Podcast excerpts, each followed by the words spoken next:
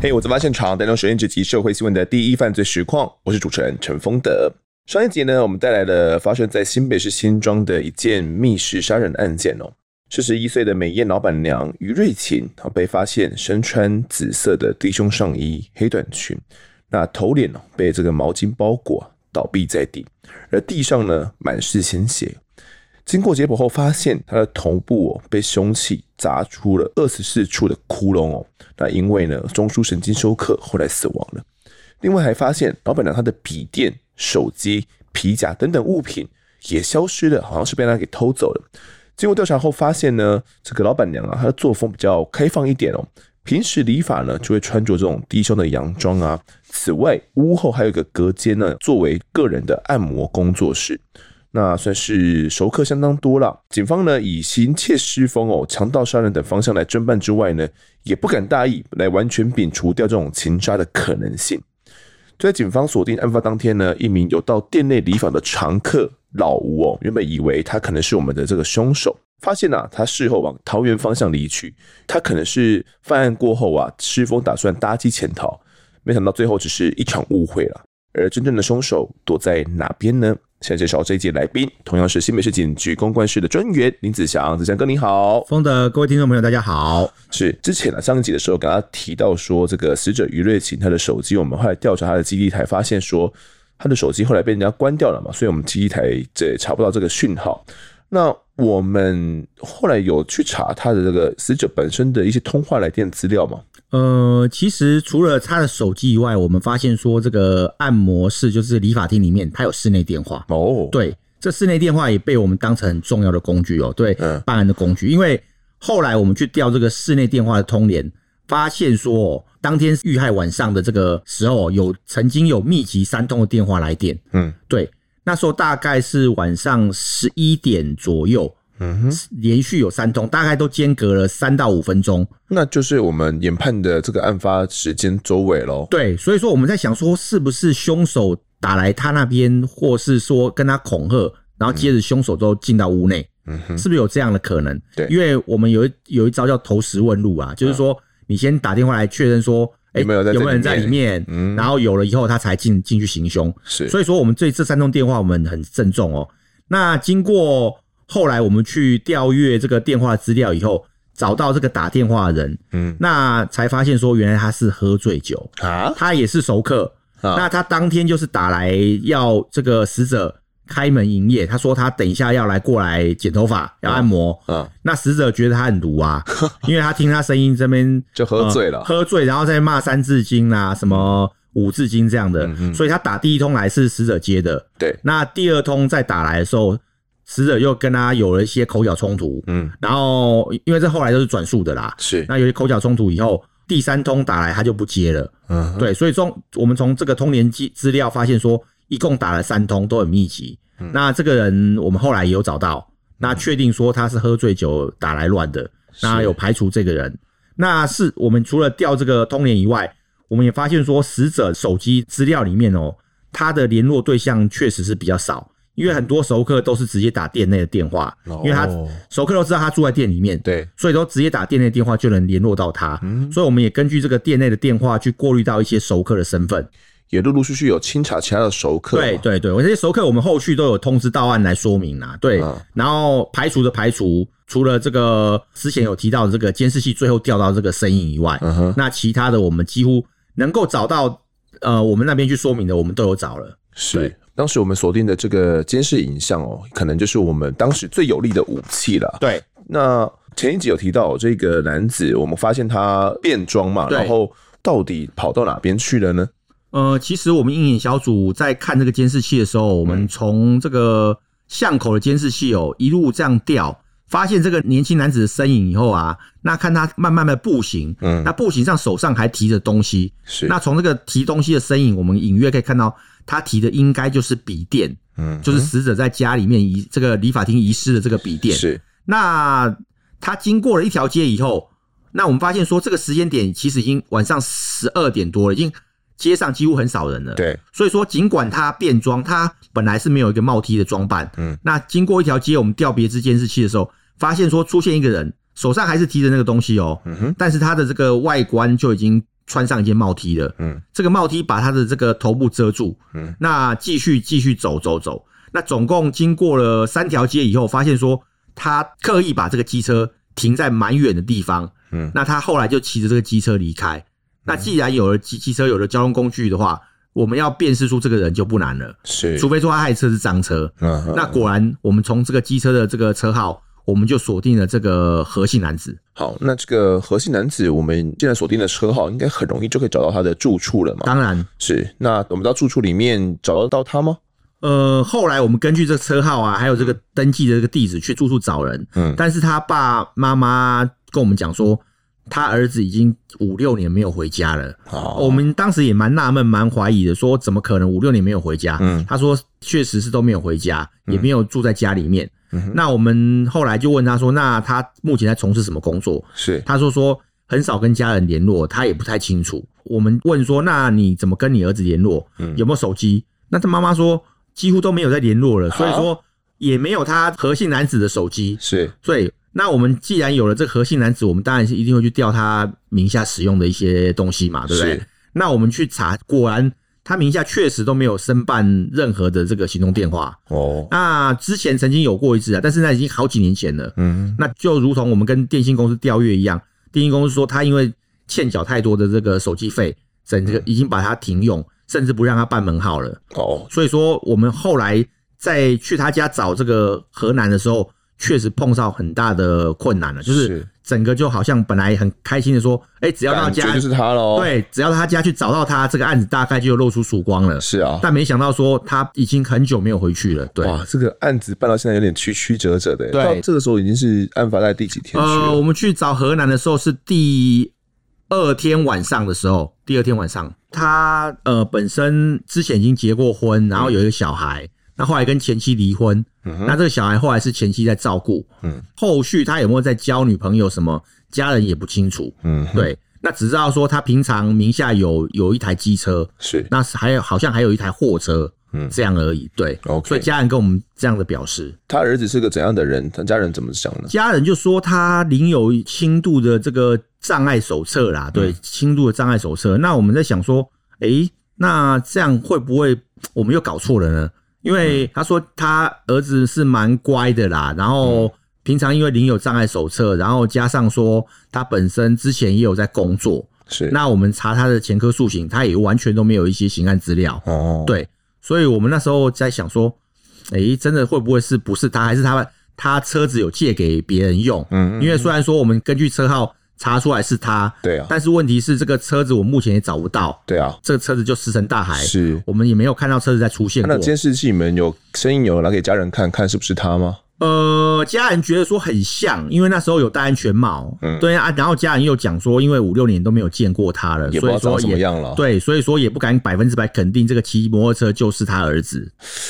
嗯，那这样子的话要这怎么追下去啊？这不知道怎么追下去、案子办到这边的话，其实后来我们因为在大家家里面找不到他，我们有跟他们家人拜托说，如果说有遇到这个儿子有回来或是有联系的话，嗯哦，拜托通知我们。那我们也没有跟家人讲说是什么回事，因为他们也不知道什么案子啊。对我们怕说如果讲的话，他到时候真的是家人没有跟我们吐实的话，是不是会通知他？嗯是对，所以我们只跟他说哦，因为你儿子可能车子跟人家发生一些车祸纠纷是，是，然后希望说他能到警察局来说明一下。嗯，据我们后来了解啦，家人后来有联络到他，确实是这样跟他转达啦，因为嗯他后来在侦讯的时候有跟我们讲说，哦，家人跟他讲说什么警察找他是因为车祸的案件，嗯哦，对，大概是这样子。好，那我们后来怎么样去追查这个何姓男子嘞？是他既然不在家的话，我们感觉好像找错人了。其实家里找不到人，我们在想说，如果说真的是嗯河南涉案的话哦，他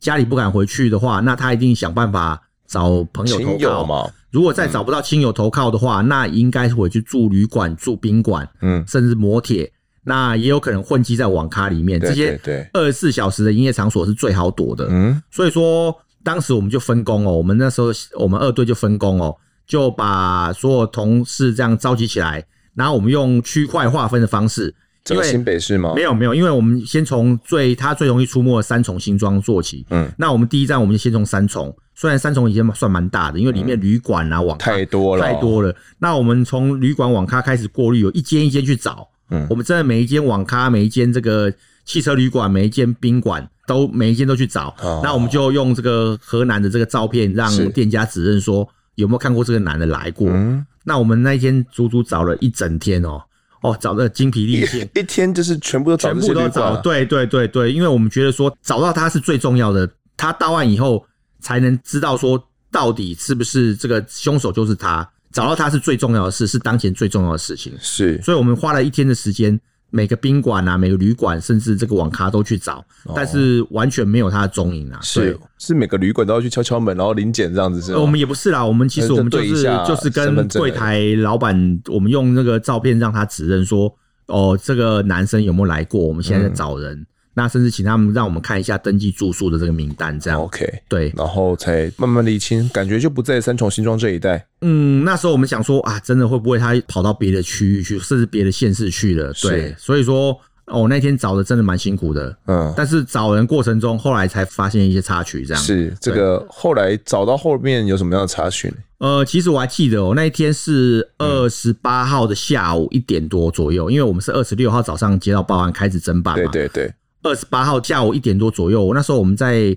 找到一间三重后竹围街的这个旅馆的时候，嗯，一样啊，又是空手而回嘛。然后从旅馆走出来的时候，呃，大家其实都很累，那天太阳又很大，是，然后发现这个旅馆旁边有一家这个超商，嗯哼，然后我们同仁因为都很累，我就想说，那我下去买一些饮料请他们喝这样。哎，那我进到这个超商里面去，呃，选了几罐咖啡，冰咖啡要出来的时候，那这个超商的环境我描述一下，大概就是这个超商前面有个中庭哦，就是户外的这露天这个咖哇啡，这么大型的啊，对对，它前面有放了大概三四张的这个遮阳伞，然后底下可以让人家喝咖啡是、户外的聊天的，对对不对，对对，甚至抽烟。嗯是那我进到里面，我进去的时候我没有刻意留意嘛。那我、嗯我买完咖啡出来的时候，走出来的时候，我突然发现说，我的左手边我还记得很清楚，我左手边第二张咖啡椅这个有一个男的哦，嗯他这个桌上摆满了报纸哦，嗯，那而且他这个报纸摆的蛮离谱的，因为那时候大家大家都知道还有四大报，我们现在可能对。少一包只，现在哦是那时候四大报的纸本版都、嗯都算蛮厚的哦，对对对，他把这个四大报每一报都买齐了，然后摊在这个桌上在看。然后我我好奇的不是他的长相，我那时候就觉得说，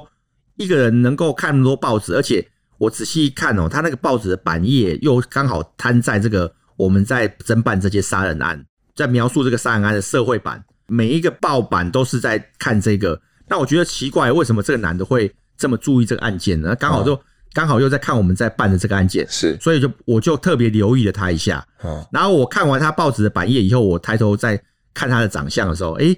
我觉得说不会这么巧吧？就是我们要找这个这个何姓男子，你知道吗？你说他看起来跟照片很像，很像，非常的像，因为啊他的、他的外观就是他的前额有点凸，然后他的发型还有他的穿着打扮，我又刻意把我们当时在找人的这个照片拿出来比对一下，嗯但是我没有没有打惊动他啦，我就是是远远的这样看他，然后比对一下，我可以百分之八十五以上确认应该是他，嗯哼，但是我那时候在想说，还是请同仁下来一起在一起看一下，对对对，所以我那时候我有先打电话，因为我们车子停在旁边而已嘛，我就对打电话到侦防车上，叫小队长带同仁一起下车。嗯，然后我那时候打给他们，我是跟他说：“哎、秀伟，狼跟他你家哦。” 结果你知道小队长跟我讲说 什么？开玩笑是不是？ 说对对嘛，卖卖卖卖卖乱啊乱卖乱啊，大概就这样嘛。我说真的啦，你下 下车来看一哦下，他坐在这边喝咖 啡啦，听起来就是在乱了，真的啊。结果同仁这真的是半信半疑，他们就真的下车来。嗯结果我后来下车以后，他们这样远远的看，嗯哼，哎、真的，他们觉得真的是好像是应该是他他哦哦。然后我们就围了上去，我们那时候记得有五个人呐、我们就围了上去。那时候我第一个出声，我就直接叫他名字，我说何淑敏。嗯，然后通常如果你有人叫你名字，你的反应是怎么样？会回头抬头看一下你吗？会抬头看一下，对不对？对果然他就真的抬头看我一下。那我就想说百分之百 bingo 就是他了。是，然后我说，哎、啊，我们在找你，知道吗？嗯他说不知道啊。他说那你在那边干嘛？他说没有啊，我在这边看报纸啊。对啊，然后我说你有必要买这个四份这么多，这个都在看你这件新装的这个案子吗？嗯，他说没有啊，就好奇啊这样。哦然后后来我们就把他带回去刑大来侦讯，这样。是所以这个找到人的过程真的蛮蛮意外，算一种惊喜啊。是啊，我对这个听起来很玄幻了， 我不可思议耶。嗯所以当时他看的这四份报纸里面，都是前一天的报纸嘛？前哦一天的，报不纸、是因为那一天，因为通常说我这么大的命案，隔天隔天还是会有新进写，展对，还是会有新进展，所以他是看一些就是我们在新进展的这个内嗯容，我觉得他是在可能在了解我们警方侦办的进度啦，哦，我觉得他应该是有这样的猜测的这个可能，就想说警方到底知不知道范闲的身份，嗯因为其实媒体你也知道 ，我们也媒体会写啊很会写，很会 写，而且我们有一些就算没有讲出来的话，如果媒体有捕风捉影到一点，嗯通常也会写在报纸内容里面。对，所以他应该是在观测说我们目前到底掌握多少，嗯所以才买那么多报报纸在研究 你。这样讲一讲，我们有点愧疚耶。 其实其实是互补的啦。我老实说，是因为你你们这样有时候也会让范闲哦，他可能会起疑，你知道吗？嗯他会觉得说他自己被锁定了，反而就会露出马脚。对，可能要移动什么对的，对对对，出反而会来露出马脚。如果说都都没有写的话，他搞不好他会觉得说，哎、嗯好像没有我的事情。所以说这个其实也有一点互补的作用是啊。是对是，，当时的这四份报纸，他就这样看看看，就他很认真看哦，他都没有在关注说都没有前面抬头对都没有抬头。所以说我从他前面走过去，他也都没有没有没有注意不。是，我觉得最不可思议的是，你怎么经过之后就看到他在那边看报纸？因为那时候的外面人其实不多啊。如果说很多人的话，其实嗯我也不会注意，因为就刚好，而且那时候外面太阳很大，嗯，一般人会去进到里面去吹吹冷冷气。气啊，那他一个人坐在那边，然后对啊，是蛮蛮可疑的。然后又桌上又摆满报纸，所以我会特别、特别注意他一下，这样对。是。那目前张志明何姓男子何书敏哦，对他当时是几岁年纪？还记得？呃，他那时候好像是三十七、三十八岁左右，因为他跟死者差了三岁左右。他那时候有跟我们讲说，他以为死者年纪比他小，嗯，那其实死者年纪是比较大的。好，这名何书敏，我们将他带回去之后，他怎么说呢？嗯，其其实我觉得他当时真的很镇定呢、欸真的不没有像没有任何的没有任何惊慌失措，对他也没有露出不安的表情啊，就是很镇定，然后嗯跟跟我们说，哦，他承认他确实有到这个理发厅去消费，嗯他也认识这个死者，嗯哼然后他说他一共去消费三次，那第一次、第二次间隔大概三天，嗯哼然后第三次就是案发当天晚上。嗯那他说，当时九点多，他有在外面徘徊的原因是他觉得说店里是不是有客人，所以他就没后来没有进去。对他大概到了十点左右才进去。嗯那我们后来带到人一定是会经过一些搜索啦，或者是执行一些这个强制处分的动作嘛。是那我们有带他回去他的住处。他那时候有一台小货车停在附近的停车场，嗯那我们发现说，他这个车内还有一些工具，然后后来到他住处去有收到这个死者的笔电。哦对，那这个我们当下想就说啊，罪证确凿了，是死啊者的笔电、在他为什这么边为什么死者笔电在你这里？哦就他很冠冕堂皇的说什么，因为老板娘叫我帮他修笔电的啊。啊，我们想说，为人那什么么？好，为什么你会你那么好要帮他修笔电？他说是啊，没有啊，因为老板娘平常她很爱用她的笔电跟人家玩视讯，然后嗯因为笔电出了一点问题，然后她一些程式不会灌，嗯她叫我帮她拿去修理。那加上我之前因为曾经有修理的经验嗯哦，所以说我在网络上有学到一些怎么修理笔电，所以说我就自告奋勇帮她拿回去修理笔电，这样。这个说法听起来很可其疑耶。实他这样说，其实真的勉强硬凹也凹得过去啦，因为死者已经死了，我们也没办法去嗯死从无死对证哦，死者那边去求证。而且你们目前掌握的证据就是他离开了那边，然后确实他手里面拿着笔电，，对，拿着笔还电，说不定真有这个可能性。对，啊，有也有可能的。那我们就问他说：“那你当天晚上去那边消费，整个过程你交代清楚是怎么样？”嗯那他就跟我们编出一套那个说辞说，他当天去按摩，然后但是按摩的过程中，店内的电话响起来，哦，就是我们讲的那三那三通电话嘛对，他说前面两通都是死者去接的，嗯那接的过程中，死者很不耐烦，跟对方有口角，嗯甚至还说啊你怎么样啊，就用互骂啦这是种那是种口语。然后到了第三通以后，死者要他去接电话，啊， 对，死者说啊你太去接烦了就对了你去接啦，那这样他就不会再打来乱了。就、他说他有帮死者接第三通电话，嗯那接通了以后，对方又是骂了一阵三字经以后就挂断了。是对，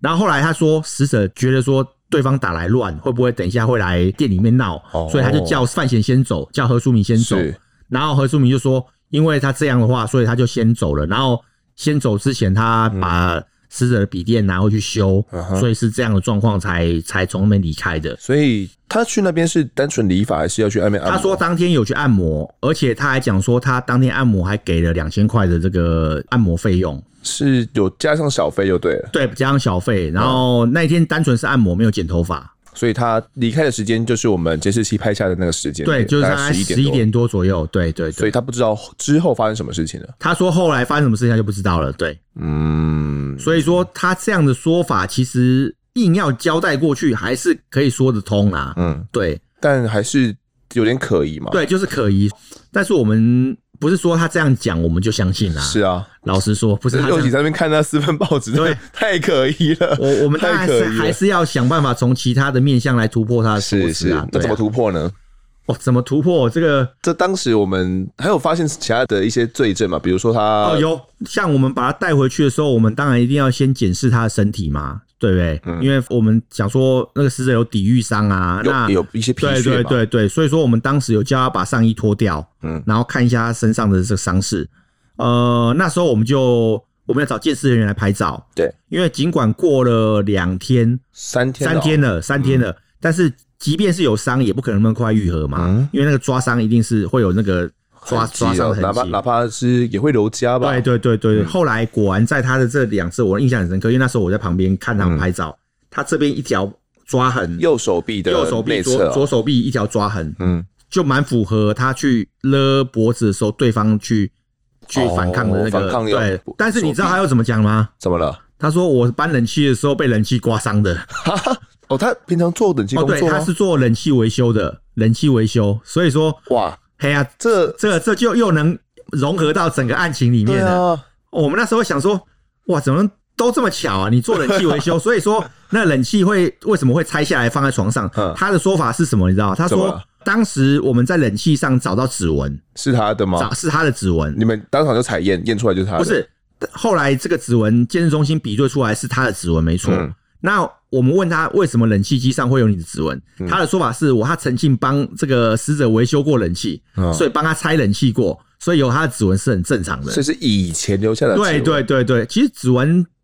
这个年代久远，这个除非说间隔很久啦，不然嗯说你如果说只有一两天、两三天，甚至几个礼拜，那个指纹的深浅其实分不太出来，分不太出来。对嗯对，所以所以后来他的讲法是说，那个指纹会留下来，是因为他之前曾经帮他修过冷气，所以很正常会有他的指纹。哦，所以你看，伤势是，是被冷气刮伤的，对对对，然后指纹又是他之前留下来的，嗯他种种的这个说辞都能够合理化，合理化，对，所以说蛮真的蛮蛮悬 的。那我们势必除了这样，啊我们又要从其他的方向来着手来突破他的谎言啊！是啊，这感觉都是在编一套瞒天大话。对对，对对，他说要把笔电拿给他修，是因为他有这方面的专业，他有这方面专业吗？修笔电的专业，他不嗯是修冷气了吗？他修冷气没错，因为我们后来有查证过，他任职的公司哦，他确实是在一家呃类似光电公司担任这个冷气维修员，他的工作就是把冷气修好以后拿回去给这个客户这样。嗯，所以说他确实有维修冷气的技能啊。那至于他有没有维修笔电的技能呢、哦他自己的说法是说，嗯嗯，他是从雅虎奇摩上面去学的，哦因，为雅虎奇摩有一些知识，是你问说要怎么修知笔识电，家，对不对？对，从知识家里面去学的。哦那这也是他的说法嗯啦。所以说他就是说，因为这个笔电有问题，出了问题，所以才请他帮忙修。对嗯 OK 所以他才当下把笔电拿走。但是我们也有个疑问，我们有问他说。那当时死者已经被这个电话乱的受不了了，对啊叫你赶快离开，嗯那你怎么还有心情拿走他的笔电？什么是怎么怎么可能？那时候他有心情叫你维修笔？他说，嗯因为他之前就已经叫我帮他修了，所以当时我要离开的时候，我我才问他说，那要不要顺便把你的笔电带带回去修哦？之前的交代好了，对，所以以他经过他同意，他才拿走的。嗯，听起来好像有一番可信度。，对 他这样讲真的是，所以他原本就知道老板娘已经遇害的消息了嘛。他知道，他说他知道，因为他说他从报纸上、报章杂志知道，所以嗯说他发现说他离开以后，隔天早上发生这件事，新闻报了以后，他就知道了。是，那我们说那时候你都跑去哪里？他说没有啊，他就正常的这个生活啊，因为嗯他说他平常就没有回家，然后就就是住在女朋友这个佛堂啊，是然后有时候可能就是睡在车上都有可能，对、嗯对所以他有一个现任的女朋友，他后来说，这个女朋友是他后来公司工作的时候交了，交了一年多。那嗯这个女友是诚心向佛，所以说是本身自己住处那边有个佛堂，嗯，那他平常也会去那边礼佛，然后甚至有时候累了就睡在佛堂后面的小房间。那你们听何书明这样讲，他感觉就是在撒谎，你们有跟他沟通劝说一下吗？当然有啊，我们觉得说种种基证显示几乎就是他了嗯啦，因为你尽管他前面这么多合理化的这个东西哦、但是我们觉得说应该是做了这件案子以后，他本身害怕不敢当下承认，是，所以说，我们也经过小队长啦，我们我甚至我也亲自跟他小语大意，跟他说，嗯是你做的就是你做的啦，嗯，你要怎么撒谎，最后事实还是会呈现出来。是我们有各类的这种基证了，对，矛头都指向是你，现场太多激震，太多基震，证了，你不是只有只有这个指纹，甚甚至一些血脚印。除了这样以外，我们也我们还现在还要采获血掌纹，血掌纹、哦，对血掌纹。那其实这血掌纹比对根本就是他啦，我们也当下也没有前面戳破他，对，没有戳破他。我们想让他说自己能够讲出来，嗯，那但是他还是抵死不从啊。那甚至还在我们带他去这个佛堂之前，他他原本完全也都不讲。嗯那后来才发生说，在佛堂里面立下毒誓这个这个这个情节这样是。，你怎么会带他要去佛堂？是怎么经过？呃，会带他去佛堂，是因为我们那时候一直找不到死者的手机，然后还有遥控器，嗯，还有他的这个手表。哦，这很关键，，对，这些都是因为他后来遇害以后，这个凶手带走的东西。嗯嗯，那笔电找到他的说法是拿去修理，那事后我们从何书明的住处找到他的说法拿去修理，这样合理化。对所以但是如果说其他手表、手机，然后甚至这个这嗯个遥控器遥控器被你拿带走走，如果在他住处找到或者在哪边找到，你这样你要怎么圆这个谎？这个就说圆不过起去。来对哦，所以我们想说。诶，那他住在佛堂，会不会把东西藏在佛堂？嗯，所以我们就说，那那你带我们去佛堂，你平常都睡在哪边？是然后后来他真的带我们去佛堂看，但是他那个佛堂是因为女朋友那边哦，所以整理的很干净，啊而，且他那个后面的小房间也都一尘不染，是几乎没有什么常放藏赃放物的呃东西空地间哦，，对对对对，所以说当下在佛堂的时候，我们有问他说啊，你平常睡这边，那你有拜吗？他说有。我说啊，你拜佛，那你这么不诚实，你嗯，做这件事情，你还还跟一直神不明说认谎，欸那他说我真的没有，不然我发誓。我说你敢在神明面前发誓说你没有做这件事？他说他敢。嗯哇，当下他真的就在神明面前跪下，跪下来发毒对他誓发啊，毒誓，对发毒誓说他如果有做的话，天打雷劈。哦，我们也觉得说真的蛮是那 gay，对啊，蛮扯的，竟然敢发这种毒誓、哎，是对啊，哎呀、那天打雷劈，你们还是不信嘛？他发的毒誓，你们还是不信？当然不，信啊，我们就又不是说他发誓我 们就就真的不是他，是啊因为太多的基证显示就是他了，所以说是他发誓归他发誓，但是我们后来他发完誓以后，我们还是带回去继续给他走我讯问们对侦讯的部分。嗯。他总共做了四在次的前三次笔录，的时候，他好像也有一些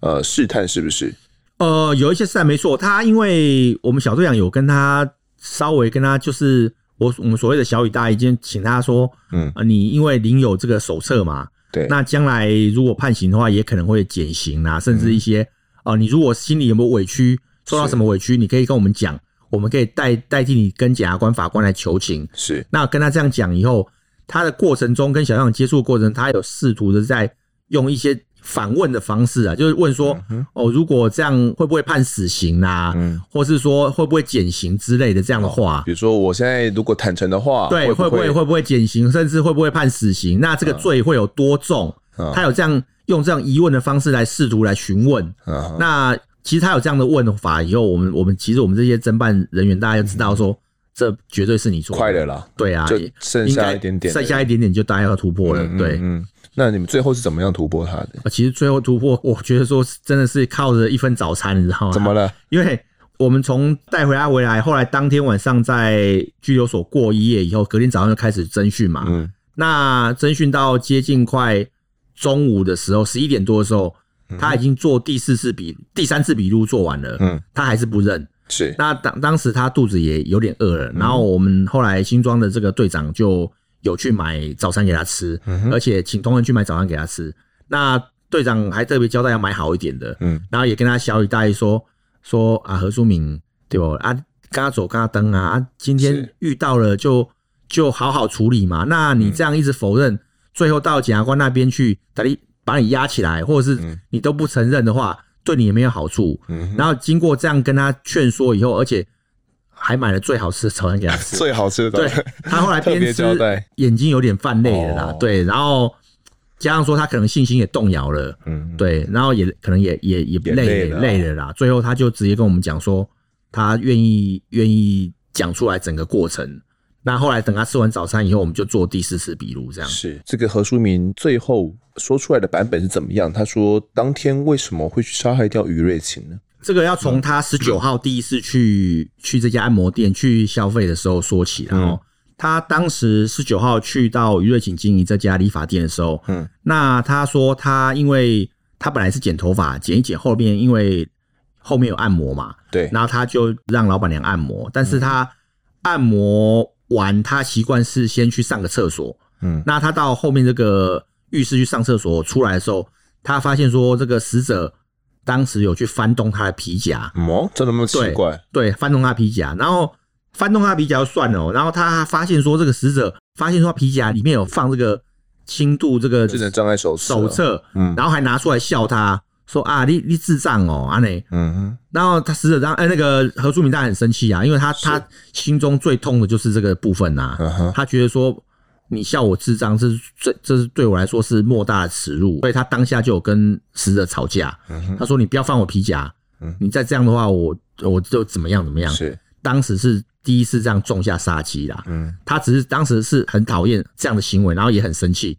那第二次消费就没有怎么样，就一帆风顺嗯。到了第三次，就是当天晚上，他说当天晚上他一样哦，去上厕所的时候，出来的时候发现说死者又翻他皮夹，又拿出他的智能障碍对手册了吗？对，又又一样又翻他皮夹哦嗯，然后结果后来他们两个又发生了争执哦，然后死者甚至跟他说你有病哦，哦，顺便要看看你多少钱而已啊，这样而已啊，嗯嗯你有多少钱这样对，，皮夹里面多少钱？对对对对对对，这时候这个何书敏已经受不了了，他整个爆发了，嗯，他脾气已经爆发了。然后他刚刚上厕所的时候，他发现说浴室的地上有一只铁锤，嗯，于是他就冲到浴室里面去把这个铁锤拿出来，然后直接用手拿铁锤这个尖锐端去敲击这个死者的头部还有身哦体，这样重击，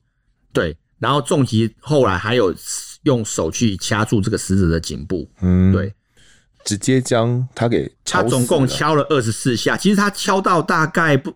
不知道几下，这个死者其其实已经不会动了啦。对啊，对他的说法说，他当时有去用毛巾去帮他止血去救护嗯，哦，但是因为发现他已经不会动了，是，而且他整个脸头部都已经变形了，他才知道他自己犯下滔天大罪了。这时候他还有心去故布疑阵，他那时候就是故意去把冷气机卸下来，嗯，丢在床上，然后要假装说是从外面进来，然后制造成这种强盗杀人的假象。是，对，然后他除了把冷气卸下丢在床上以外，他还把死者的衣柜里面的衣服乱翻，嗯，然后甚至床铺什么的弄得乱七八糟，就整个就是要营造一种固步一阵的感嗯强觉。盗的这种对对方式就对对对，了，然后他身上因为有沾到死者的血，然后他要去浴室去清理，嗯所以才浴室再留下一些血迹、血脚印。那他为什么要将这个笔电给拿走呢？据他表示说，他因为看到死者之前曾经用这个笔电在跟人家视讯，嗯，那当时这个笔电是也是开启的，嗯哼，他在想说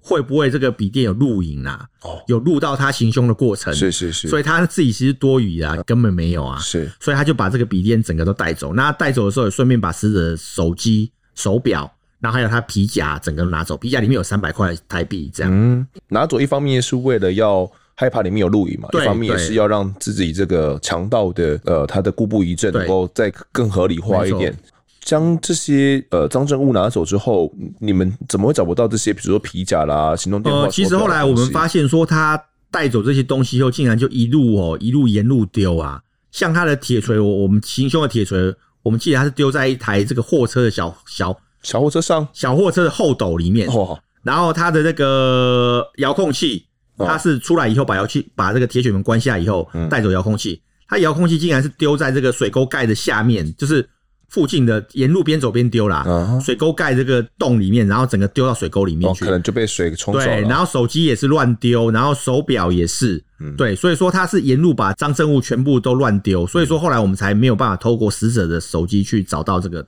东西这样。他有这样说法之后，我们现场采验的这些基证，好像也都可以跟他的说法都能够合得起来嘛。对包含这些什么些因效应为等等。因为后续我们就带着他重回犯罪现场去模拟啦，对包含说你怎么逃亡的过程，那你在哪里丢东西？那你丢东西以后，果然根据他的这个描述哦，这些东西虽然说只找回这个遥控器嘛，嗯哼，那这个行凶的铁锤，我后来找到这个车再主，走，对他他说他他因为后面的东西他有清理过，所以也没有找到那个铁锤，嗯是所以说这个沿路的这个他逃逸的路线哦，我们经过比对，确实是吻合，嗯哼然后又有找到这些部分的赃证物，所以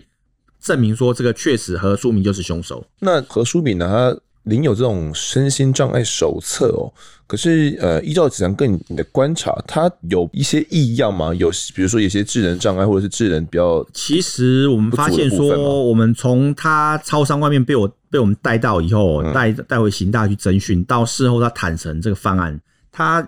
言行举止都相当的正常哦，但是这不在我们这个办案的范围是之内啦哦。嗯那其实我们觉得说他其实蛮心思蛮缜密的，嗯对他能够说案发后去刻意去布置这个刑案现场，嗯哼把它制造成这个假象，要诱导我们警方办案，这不是一般正常人、一般人能够做到的。因短为短时间内，对，因为一般人你如果犯案，一定会很惊恐、对啊惊慌，你大概就想要马上逃离现场了，嗯嗯因为怕被被发现嘛，是啊甚至有人来。但没想到他竟然能够留在那边，把这个现场布置好以后再离开。嗯你像他搬冷气把它丢在床上，这个其实也要费一番工。是啊即便说他是冷气维修高手啦，嗯但是他身上应该是没有那个工具，对啊所以他也需要会费一番功夫去找到工具，嗯对，去把这个冷气拆下来。那这个表示说他心思真的是很细腻，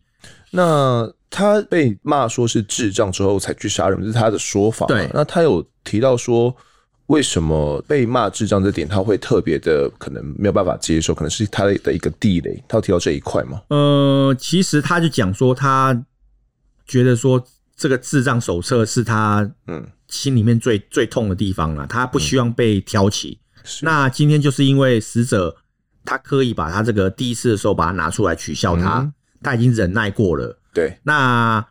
后续第三次的时候，他又这样子这样故技重施哦，是让他整个怒火这样怒不可遏嗯啦。所以说，他觉得说这个就是他没办法忍受的地方。那加上说，呃，他们口角的过程中，那死者又不认错，那对那频频激怒他，嗯所以他才会这样起了杀机。这样是。那对他的这个说法，你们听完过后觉得是有其可信度的吗？还是你们觉得嗯，有可能真的是为了强盗杀人，或者是可能是情杀等等的？其实我们觉得他讲的是蛮符合这个真实面的、因为从何书明过去没有任何犯罪记录来看嗯哦、然后加上他跟死者过去也没有任何金钱的借贷关系呀、嗯哼，然后也没有任何的过节，也没有纠纷。那、而且老实说，死者他做这个家庭理法工作，他本身并不富裕啦，嗯，对他并不是说很有钱。那你真的要劫财杀人，他也没有多少钱可以让你劫。是。那你也不必要这样大费周章啊。那一定，我们研判一定是有个冲突点，嗯，才会导致他他这样起了杀机。是那这就跟他这个骂他智障这个智能障碍手册这个是蛮吻合的，所以我们觉得应该不是他刻意去误导说说呃这样的状况才让我们去办这样。 OK，对好，那这个后来啦，就在何书明认罪后不久，新北地检署也依照杀人以及加重窃盗罪呢，将他给起诉哦。那何书明虽然说很后悔啦，希望可以和解哦，不过死者的丈夫呢一直不肯原谅他啦。那检方呢最后指出说，何书明杀人之后还拆下现场冷气，有故布疑阵，感觉是一个小偷入侵。显然呢，犯案时哦是头脑相当清楚的、哦，然后也依照这样的罪行给他起诉。而到了法院之后呢，因为市政也算是相当的明确哦，包含到呃这个按摩室里面呢、被害人他倒地之后，他的两腿之间的地面呢、啊其实是有斜角掌纹的哦、那这个掌纹验出来之后，跟何书敏的左脚掌纹是一模一样，有吻合的哦。除此之外呢，按摩室的地面啊呢、也有滴落的鞋点。那被拆下来的的这个冷气机的指纹呢、也确认是他的、哦，就我没有什么抓错人的问题啦。那么在开庭的时候，法官要搞清楚的就剩下两个重点而已哦。第一个是何书明到底是不是因为哦被骂智障才杀人的，还是是因为有其他的缘由？那第二点则是他到底是不是强盗杀人呢？还是他自己所说的是为了故布疑阵才将财物给拿走？好，这是当时的两大重点。当时法官在审理的时候，我们就是先从第一点开始谈起哦。是何顺明他自己说，他是因为按摩服务还有费用这些问题呢，才会跟老板娘于瑞琴发生口角冲突哦。那老板娘怒骂他是智障嘛，愤怒之下才会行凶。而法官呢，先调阅出他的一些诊断证明书啦、病历啦，还有一些后来的，还有验呃进行这个精神报告鉴定哦。那发现说何书明呢，他确实有这种智能中下的状况哦，那导致他的工作记忆啦、短期记忆以及这种心理运动的速度哦，明显都低于同样年龄人的这种表现，因此哦才领有这种轻度智能的身心障碍手册。此外，他们还有发现说。何书明他本身罹患有这种精神分裂症，所以在遭受到一些外在不寻常啊，或者是不当的刺激的时候，就很容易会有不同于寻常人的这种极端情绪反应。哦，就是像可能就是被辱骂了智障这样子。吼，不过经过精神鉴定之后，这个何书明有没有可能因为这样子就能够陶醉呢？经过精神鉴定之后，啊我发现说。呃，他杀完人之后啊，还可以去误导检警的侦办方向啦，然后可以去拆卸冷气机啦，啊去固布疑阵啊啦，然后去呃盗取财物、哦。因此哦，觉得说呃，他对于自己的行为有没有违法的能力辨识的这一点呢，他是呃没有降低的、哦，就是他能够很明确的去辨识到他自己的行为是有没有违法的。哦，就是跟我们以前。提到的一些案件哦不太一样，因此哦，他这个何书敏必须得负完全的责任哦，并不会因此去躲掉刑责。然而呢，在何书敏坦诚犯案的笔录的时候，他就已经说过了，在犯案前七天哦至十九号的时候，他第一次去到案发地这个家庭理发店里面哦。那法官认为何书明跟老板娘啊，他们就单纯只是店家跟顾客这样的关系而已啊，第三次去而已，也不是什么熟识，所以。应该不会有什么情感纠纷这种情杀的这种可能性哦。加上说，案发现场啊，其实没有摆放什么贵重物品，而且何淑明他偷走的现场物品也不是说很贵重啊，说手机啦，然后皮夹里面也只有两百块而已哦，然后手表等等的，都不是说很非常贵重的东西。如果啦，真的是为了要拿人钱财哦，假如真的是要抢到财物的话，你只需要拿铁锤重击头部或者是要害，就可以让老板娘失去反抗能力了、哦。实在是没有什么必要性。你说拿铁锤连续敲打二十四下，而且是用那个铁锤尖锐的那一面哦，所以法官认为，这你说要为了财杀，也真的不太可能这样去做了。所以因此，情杀、仇杀、财杀哦都被排除了。法官判断说，应该何书明就是基于这种盛怒之下，那失去理智呢，才会去杀人。再参考原本呢，何书明他本身就有这种精神分裂症哦。遇到不当的刺激的话，哦容易会有极端的情绪反应。那又遇到呃，老板娘她当时其实是有饮酒的啦。我们前面有提到，哦引出她有酒精反应，很容易可能会有一些呃酒后失言的状况。哦那发生冲突之后，可能何书明呢又被老板娘嘲笑他是智障这个说法。呃，法官最后认为这应该是可以采信的，很有可能就是这样的状况。所以第一点呢、啊，法官最后这样子认定了，觉得说应该就是被骂了智障之后才去杀人的。那至于第二点，何顺明有没有可能是强盗杀人呢？哦这个是有点延续到我们第一点的问题哦，就是检察官当时呢认为说，最高法院能够去审酌看看凶手到底有没有适用强盗杀人罪哦，因为他最后有把财物给拿走嘛。不过依照最后证据哦，何素明他所犯的窃盗财物的举动是基于他单一的行窃犯意，然后所以他是在杀完人之后，为了固步一阵。才将财物给拿走的，所以杀人跟窃盗它本身的犯意呢是不一样的、哦，不是说我呃为了要窃盗我才去杀人哦，所以他们的犯意跟犯行呢都是呃单独的，所以应该呢分别给予处罚。那法官最后审酌之后认为，凶手何书敏呢竟然因为吵架就拿铁锤呢猛烈的来敲击老板娘于瑞琴的头部二十四下哦，导致被害人丧失性命，可以说是。行凶手段相当的残忍啊，那造成家属身心呢相当相当大的痛苦、哦。本来应该要给予严惩的，但是因为哦，这个何淑敏先前没有任何的判刑记录，也没有前科，塑形算是不错。加上呢，他因为罹患有精神分裂症哦，他其实不太能够去控制自己的一些愤怒情绪。他的杀人动机呢，跟这种预谋杀人呢，应该要有一些刑度上的差异啦。哦，加上说何淑敏犯案后有坦诚犯行哦，虽然因为和解金额的关系哦，就是可能家属开的比较高，然后他们可能没有办法支付那么高，所以没有办法达成和解哦，没有办法达成这样民事和解。不过呢，法官认为在应讯的时候，已经能够看见何淑敏本身有悔意了哦。在参考他的学业只有高中肄业啦，家境也没有太好的状况之下，最后哦杀人罪行判他十三年有期徒刑，而窃盗罪呢则判处五个月哦。那最高院呢也在二零一五年来驳回上诉，全案这样子确定的。好，那子祥哥，这个案件呢、这个也算是告一段落嘛。那你在侦办这个案件里面，最让你有感触的部分是什么部分？其实我觉得感触最深的大概就是祸从口出这嗯个这个东西啦，因为呃有时候你跟人家讲话哦，明明可以好好的这样讲，不用这种尖酸刻薄的这样对人哦，但是但是你一句话把人家激怒，嗯是那就造成不可收拾的后果。嗯，像现在最常流行的这个行车纠纷，我举这个例子好好了。好多、哦，对啊，因为你开车现在开车动辄就是发生这种行车纠纷、拦车啦。嗯其实当下你一个念头闪过，你要按这个喇叭去扒对方的时候，你想想看，你忍一下，嗯或者说你想要把对方拦下来拦车理论的时候，嗯，你想说哇，反正就算了，不要算了对。嗯那你有这样的一个念头以后，后面的就不会有这样的事情发生。所以说，我觉得真的是祸从口出啦。你所以你凡事你要下这个结论之前哦、你一定要嗯好好的思考，说你这样做到底对不对？不对，我觉没得错这个这个是我这一次办案这个案件最大的感触。嗯，因为其实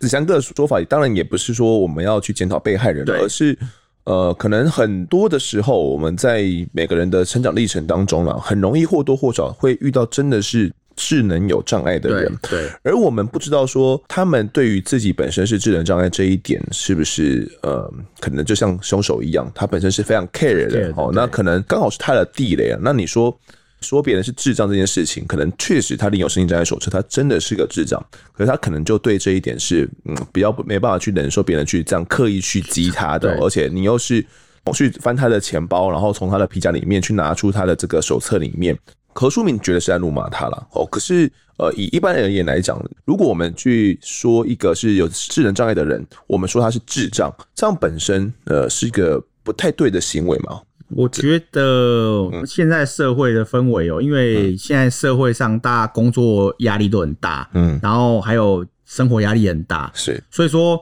其实精神上出现问题的人真的是蛮多的。你像看那个满街，现在精神科越来越多，对尤其是医医院的精神科求诊的民众也是越来越多。嗯，所以这几年来，我发现说精神上出现问题的病患确实是很多，嗯但是。不见得说你精神上出现问题你就难以启齿，我觉得这是不嗯必要这样有这样的观念啊啦，因为现在这是一种文明病啊。老实说，很多、以哦、前我也看过身心科啊，对啊，以前古老的时代，大家可能没有这种压力，但是现在说真的，大家压力越来越大，嗯然后人越来越多，所以呃，你有去身心科求诊，并不是什么不好意思的事，甚至你领有一些手册，我觉得也不必用刻意去贬低自己的身份。嗯那外人也要更有这个宽容包容的心态来包容对方哦，因为我们要把这种人当成病人啊，因嗯为你想想看，如果你家人有这样的这个出现这样的状况，甚至他有是有这样的手册，你会去嘲笑他吗？当然是不会啊。对啊，所以我觉得不必要用这种嘲笑的眼光去对待一个这种领有障碍手册的这个民众啊。对，是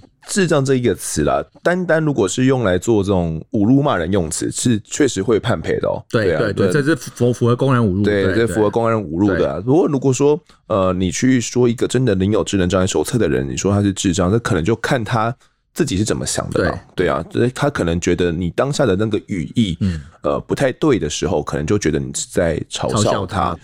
像我们自己呃，身为呃文字工作者或者是媒体工作者，常常会写到像智障这样子。对，比如说我们知道说他确实呃智能有障碍，那在写这种东西的时候，其实像我们自己也会比较避开它。对，我们会避对开就这个对用词，嗯我们觉得说，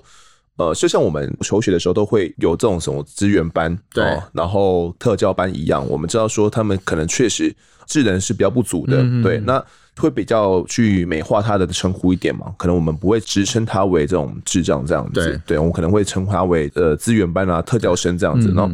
感觉啦，智障这两个字在我们的整个台湾的社会风气里面哦、它是有一个贬义的，对对人的这个评价是有贬义的，对的，它它也是可以被拿来当做一种侮辱用词来使用的、哦。那我其实，在想这个议题的时候，我思考了很久，我在想说，到底呃，智障这个词在台湾目前来讲是被拿来当做骂人的用词吗？哦，还是怎么样的哦、那我在搜寻这个议题的时候，我有找到一篇哦关于阿贝斯会所所撰写的文章啊了。那我觉得它里面所写的内容还蛮值得跟各位听众来分享的、哦。里面所写的是一个在特教工作的一个老师，他所写的啊，他算是去投稿了。他说呢，他在一次会议的时候，然后遇到刚来的新校长，因为这个老师他原本就是在做特教的工作嘛，他原本就在教这些呃比较智能低落的学生，所以新校长一开口的时候就说：“哦，我们学校的智障儿啊，怎么样怎么样怎么样哦。”那这就让这个特教老师有点理事断裂了，他想说啊，你怎么会叫我们的学生智障儿呢？你觉得你这样的称呼就是不尊重我们的学生嘛？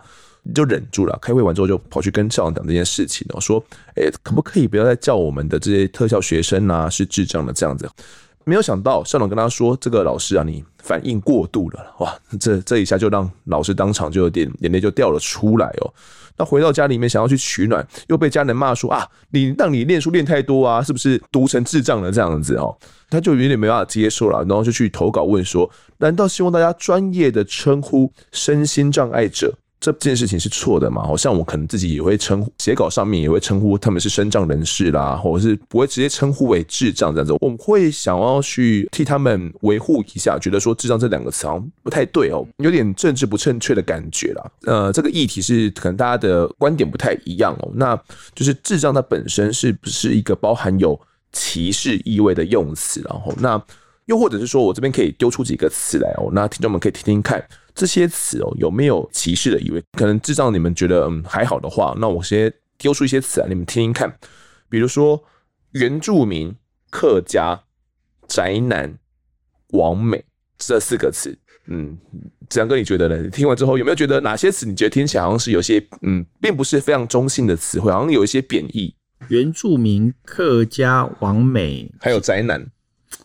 其实有些人会很在意“宅男”这个这个词、啊，对对对因为会觉得就好像足不出户，然后嗯就是这样关在家里面，然后对外界都没有接触的，嗯，所以说“宅男”这个词是有一点比较负负面的对评比较价，贬义对，有点啊贬义。应该说一开始这个词出来的时候还好，但是经过媒体报道之后，对它变成一个非常非常非常负面的一甚个词。至有人叫“宅宅”啊，对对对对，然后就称呼别人宅宅男是一个非常对负面变变的比称较负呼面啦的。但是这几年我自己感觉啦，宅男的这个用词又变得比较中性一点点，嗯就没有到那么那么贬义了。对那像“王美”这个词也也有点像，它原本我们现在好像就是称呼别人就是“王美”嘛，是一对个蛮正，一开始好像是一个蛮正面的一个词汇。对但王美后来也有一点被变成像是你就是活在这种手机的荧幕里对面对哦，然后就是只会拍这种美照，嗯然后在现实里面可能根本一无是处，对，空有外表的这样的一个女性哦，类似这样子，你是个王美，没错。那可能像客家也是啦，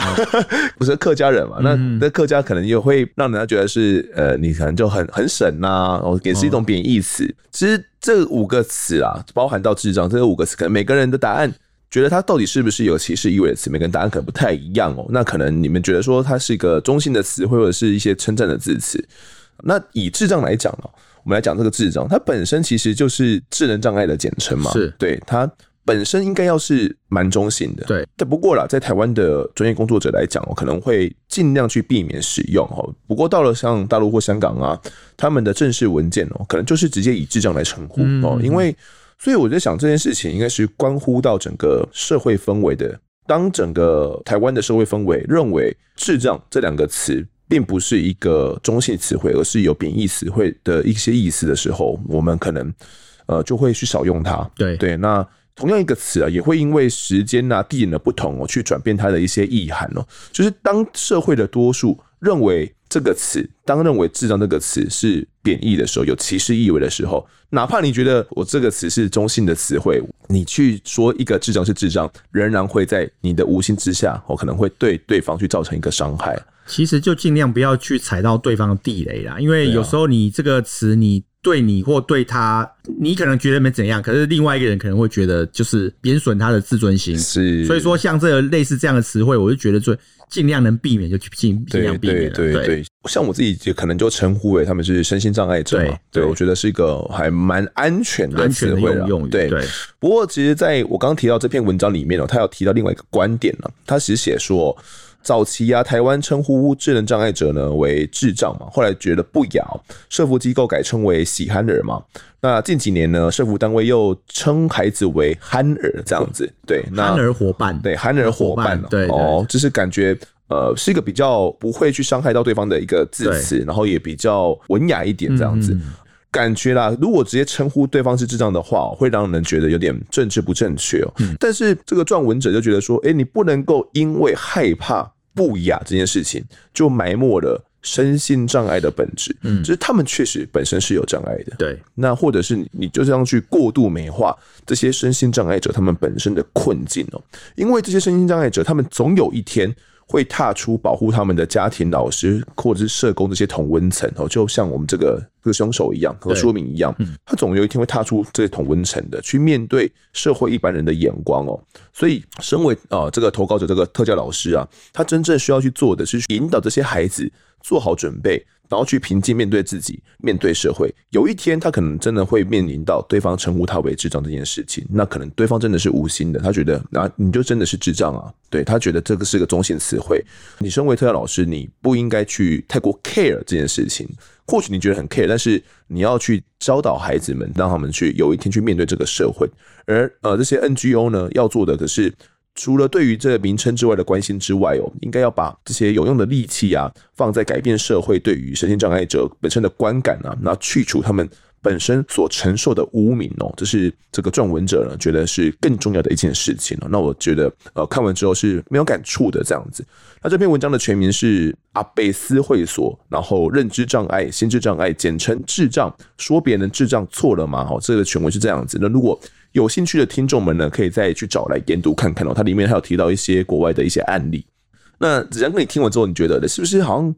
每个人的地雷好像其实都不太一样？就是你刚刚讲的，就是真对的啊会，我觉很得容易踩到这个边社会上每个人他想法都不见得一样，就嗯算是、呃，你就算你的家人好了啦，你有时嗯候你在跟家人聊天的过程中，你也会可会因为某些用语啊、用词啊，跟家人起冲突。嗯嗯，所以说这个变成说我们讲话的这个艺术哦，必须要自己要提升、要修养啦。是啊对。那我觉得刚刚那一篇文章确实写的蛮有道理的啦。嗯他用一种另类的观点来看说，哦，现在这个趋势哦，嗯不见得说是一定要去过度去美化这个“智障”这个词。嗯呃，社会上能不能接受，我这是各有各的评价、啊。是也不是短时间内呢对对，所以这个嗯必须要长期的这个观察，才知道说能让民众能不能接受这样的观点啊。是对，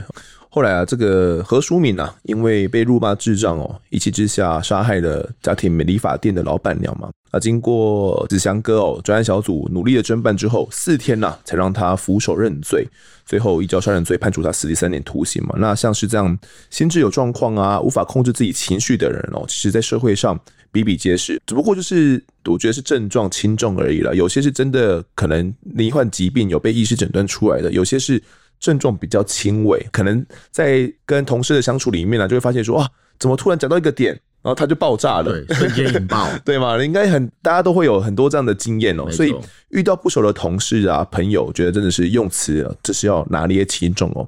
不然通常哦、等到对方情绪爆发的时候，那也已经来不及了哦、就像我们今天的案件一样。那这一集的我在外现场呢，我们就谈到这边，也感谢子强哥的分享，谢谢丰德，谢谢各位听众朋友，拜拜。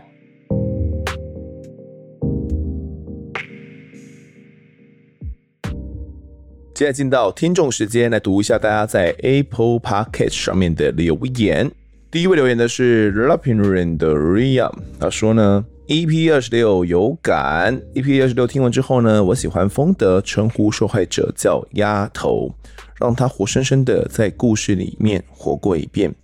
二零零二年这起命案是我小时候的噩梦，我到现在啊住公寓还是会很害怕。小时候，我的妹妹买饭回来，铁门快关上的时候，一个精神有问题的年轻人哦，冲进来抓住我妹妹，摸她胸部。后来呢，妹妹吓到冲上来跟我讲，我气到拿榔头下去，结果找不到人，但是就再度让我想到这个案件，哎，这个案件我真的非常非常难忘。好的，这位听众所讲的 EP 二十六那一集所讲述的案件是板桥女童奸杀案哦。那当时呢，我在想说，到底要怎么样称呼这位受害者哦？然后就觉得，嗯，不然就称呼她回丫头好了。就是希望说，我们这样的一个称呼哦，除了可以替她保密她的真实的身份之外呢，也可以让她的身份比较鲜明哦，在故事里面。那这位听众他说，以前小时候啊，在妹妹买饭回来的时候，就遇到了一个变态嘛，然后去摸她妹妹的胸部哦。那他跑下来的时候已经找不到人了。其实我觉得类似这样的事情呢、啊，真的是从小到大非常容易发生在呃各位的成长历程里面哦，尤其是女性而言。那我也可以分享一下，呃，小时候我发生过的一个经历哦，我也是非常的印象深刻。呃，我先称她为小美好了、哦，我的一个亲朋好友。哦，我小时候的时候应该在国小左右吧，或者是再更小一点哦。我就跟着这个小美呢走在路上，迎面而来就有一位男子哦，突然就朝着这位小美呢去袭胸了。那我也没有意会过来到底发生什么事情哦，就看着这位男子呢，就看着小美一脸邪笑这样子。那我想说，哎、欸，是不是他对了小美做了不好的事情？当下没有意会过来，可是小美就拉着我要离开了，她可能觉得害怕还是怎么样的。等到走在路上的时候。我才意会到，哎、欸，好像是这个小美受到伤害了，对方好像对她有一些侵犯，我才意会到要去找对方去理论哦。但那时候你才想我，我才多小啊？可能国小左右，就是年纪非常小的一个年纪。那以小美的角度而言，她可能也才国小左右的年纪哦，小五、小六的年纪左右。以她这样的一个年纪，真的遇到坏人要对她怎么样的话，哪怕我一个就是小弟弟，也不能够拿她怎么样啊。当下他选择要去离开这件事情，我觉得是呃蛮果断而且蛮正确的一个一个决定了、哦。不然，如果我们两个人要跟对方发生冲突的话，也打不赢对方嘛。而且那个地点是一个蛮不会有人经过的地方哦，正常不会有人经过的地方，在大马路旁边，但不会有人经过。所以我真的觉得类似这样的一些变态啊、袭胸啊等等的状况哦，充斥在我们的生活。真的会有很多这样的变态行为发生哦，所以去保护好自己的孩子啊，告诉他们一个正确的观念哦，怎么样去保护自己，真的是蛮重要的。那这个白桥女童奸杀案呢，最后面想跟大家强调的也是，鸡婆一点点啦、啊，多鸡婆一点哦，或许我们可以挽救一条无辜的生命的丧生哦。好，下一位听众，他的名字是 K A N G S H I H，他说呢。老粉也是我。EP 九五这期内容其实听得很吃力，内容组织能力呢觉得很乱。从第一季开始追的老粉我，头一次觉得这样子，加油喽！好的，他说的这一集呢是 EP 九五十七系黄玉玲的教唆杀夫案哦。那、呃、那这一集因为是单集的关系哦，内容又比较长，有可能是因为这样子，我的内容可能没有调整的很好啦，可能一些人物啦，一些故事的情节哦，案件的发生情节呢，没有编排的相当好，所以前后讲起来呢会有点混乱。应该最主要的原因是关于在屋内的那段期间呢，到底发生了什么事情哦？那主要就是有两套说法嘛，一个是凶手他们的说法，以及这个。老板娘，早餐店老板娘的她的说法，那两套说法呢，其实是都不太拢的哦。可能当初在写这段的时候，有想说尽可能的要去交代清楚，但可能最后面呈现的方式还是不是很好。好，那之后呢，会再多加注意。感谢你。好，最后一位听众是工厂阿姨，她留言说：“我是薪水小偷阿姨，我刚圈粉一个多月，所以还在努力追。”我喜欢风的用记者的第一视角替我们这些想知道到底发生什么事了的发问方式，而且呢，能够请到办案人员或法官或很多的专业知识，给你 N 个赞。好，谢谢这位工厂阿姨哦，希望我们的节目呢陪伴你。工厂上班不无聊，如果在工厂上班是两种比较单一化操作的话，应该真的是可以边听节目然后边操作。不然在工厂上班，应该真的会蛮无聊的。因为我觉得我并不是那种可以在工厂上班的人，我比较静不下来了，或者是觉得那种我会比较容易乏味。就以我自己的个性而言哦，可能还是会比较喜欢跟人有多一点的互动，是我比较喜欢的工作形态。所以其实我非常佩服我能够在工厂上班的这位阿姨哦。希望我们的节目可以继续陪伴你。好，那这一集的听众时间呢，我们就读到这边。如果各位喜欢我们节目的话，欢迎到 Instagram 以及脸书搜寻“我在案发现场”，有脸书社团、粉丝团以及 IG 三个平台，通通追踪起来，就可以掌握更多案件消息，也可以跟风的我聊聊，给我们建议。各收听平台上按下订阅，还有五星评分，就是对我们最好的支持。如果呢你在 Apple Podcast 上面留言，我都尽量在节目中给出回复。那如果不知道怎么在上面留言的话呢，可以在我们的 IG 以及我们的呃社团里面都有相关的教学哟。也跪求听众们推荐给身旁的好朋友，一起来听听看我们聊案子、案发现场。我们下次再见，